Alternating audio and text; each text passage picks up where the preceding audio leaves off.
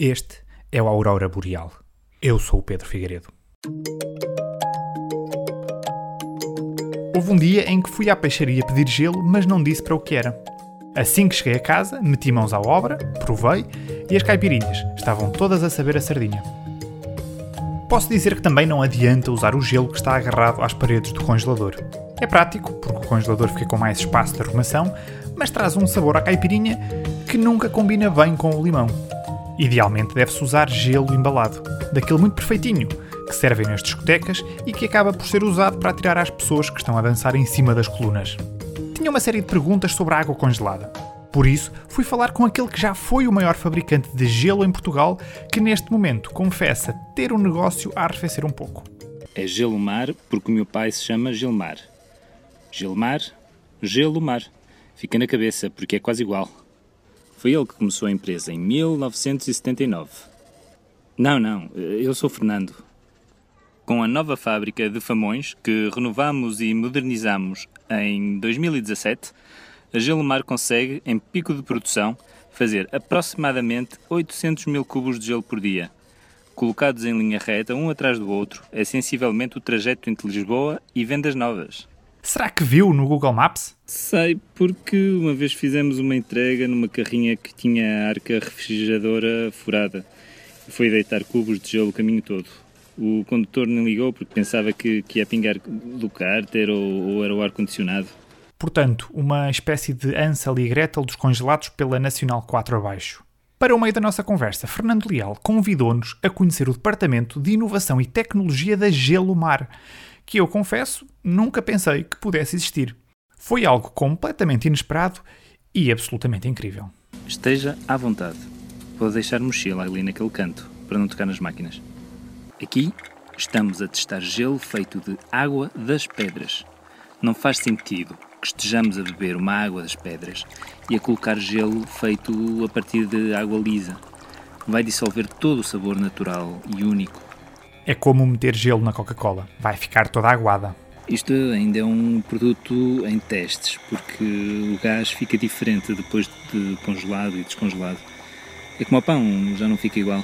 Naquele laboratório, cheio de pipetas, bicos de Bunsen, máquinas e computadores, senti-me um verdadeiro James Bond, a quem eram apresentados os mais recentes gadgets inventados pelo Q, pelo Q, um deles. Até ver, não letais, mas ultracongelados que a acertar no sítio certo ainda é coisa para fazer moça. Também vamos lançar gelo de vinho branco. Porque às vezes uma pessoa chega a casa cheia de calor e a primeira coisa que apetece mesmo, mesmo mesmo, é um copo de vinho branco. Só que temos o frigorífico sempre atolado de iogurtes, fiambres, o pão e essas coisas. O vinho não cabe. Fica cá fora ao calor. Vamos estar uma hora à espera que gele. Vamos beber quente? Claro que não. Vamos meter gelo feito de vinho branco.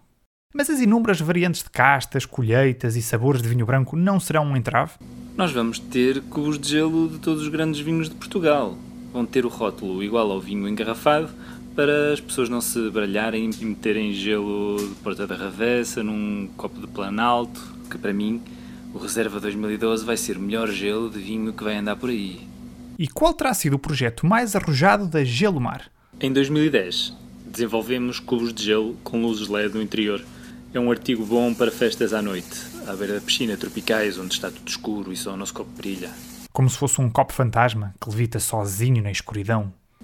Temos um processo em tribunal.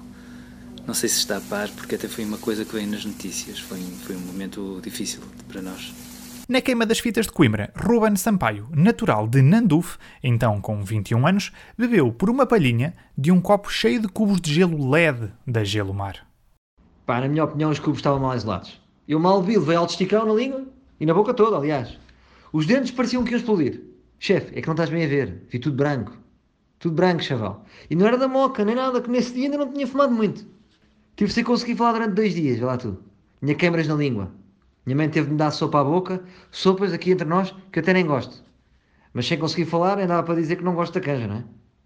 Faltei à oral de Direito Civil, chumbei e não sei a minha justificação porque achavam que era tanga.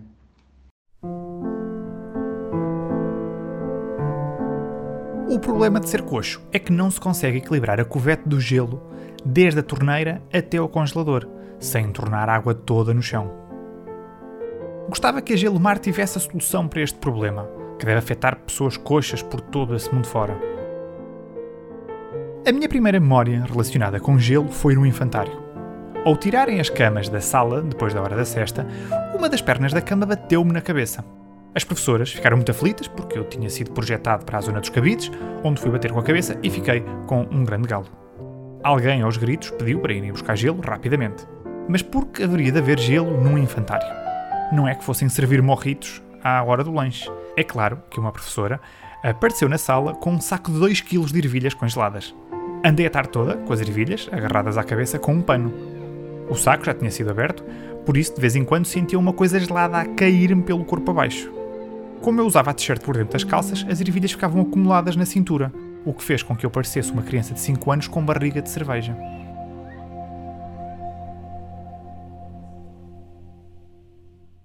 O meu nome é Joana Loureiro, trabalhei 5 anos no Bar de Gelo em Viseu. O Bar do Gelo, como o nome sugere, é um sítio onde tudo é feito de gelo. Desde os balcões, às paredes, aos animais esculpidos que estão em todo lado antes de entrarmos naquilo que parece ser a casa de gelo do super-homem ou um iglo decorado pela OK Sofás, é-nos entregue um casaco de neve para conseguirmos aguentar os 12 graus negativos.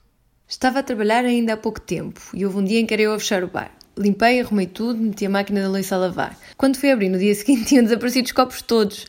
Pensei logo que tinha sido roubado ou que tinha deixado as coisas mal fechadas. Chamei o gerente e tudo. Ele depois é que me explicou que o calor da máquina derretia os copos e já lhe tinha acontecido duas vezes. Eu nunca pensei que os copos fossem também de gelo. Eram frios, mas pensei que fossem de pedra ou qualquer coisa assim.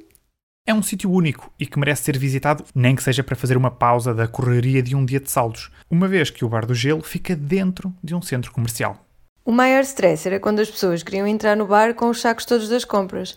Por regra não podia entrar nada, mas às vezes as pessoas que tinham ido às compras ou jume pediam para entrar com os congelados para não ficarem cá fora a derreter.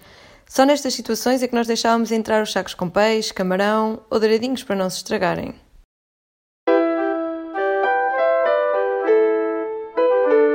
No dia em que fui ao Bar do Gelo, e já lá vão muitos anos, estava um senhor à minha frente na fila que dizia que não precisava do casaco para nada.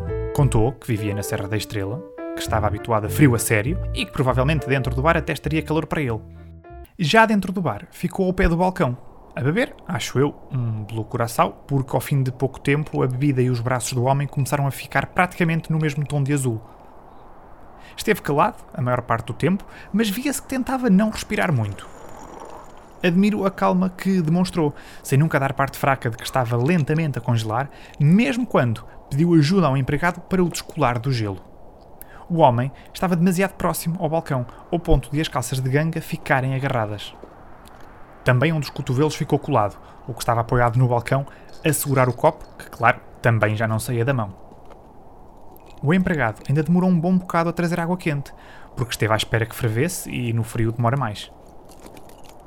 Conforme a água quente era vertida, o homem dava uns guinchinhos e conseguia descolar uns centímetros das calças acabou por queimar a pele do cotovelo e ficou com as calças de ganga rafadas à frente, com umas manchas brancas e uns mini buracos nas coxas, o que não deve ter sido um grande problema, porque ao ver o que as pessoas vestiam na altura, ainda ficou mais na moda.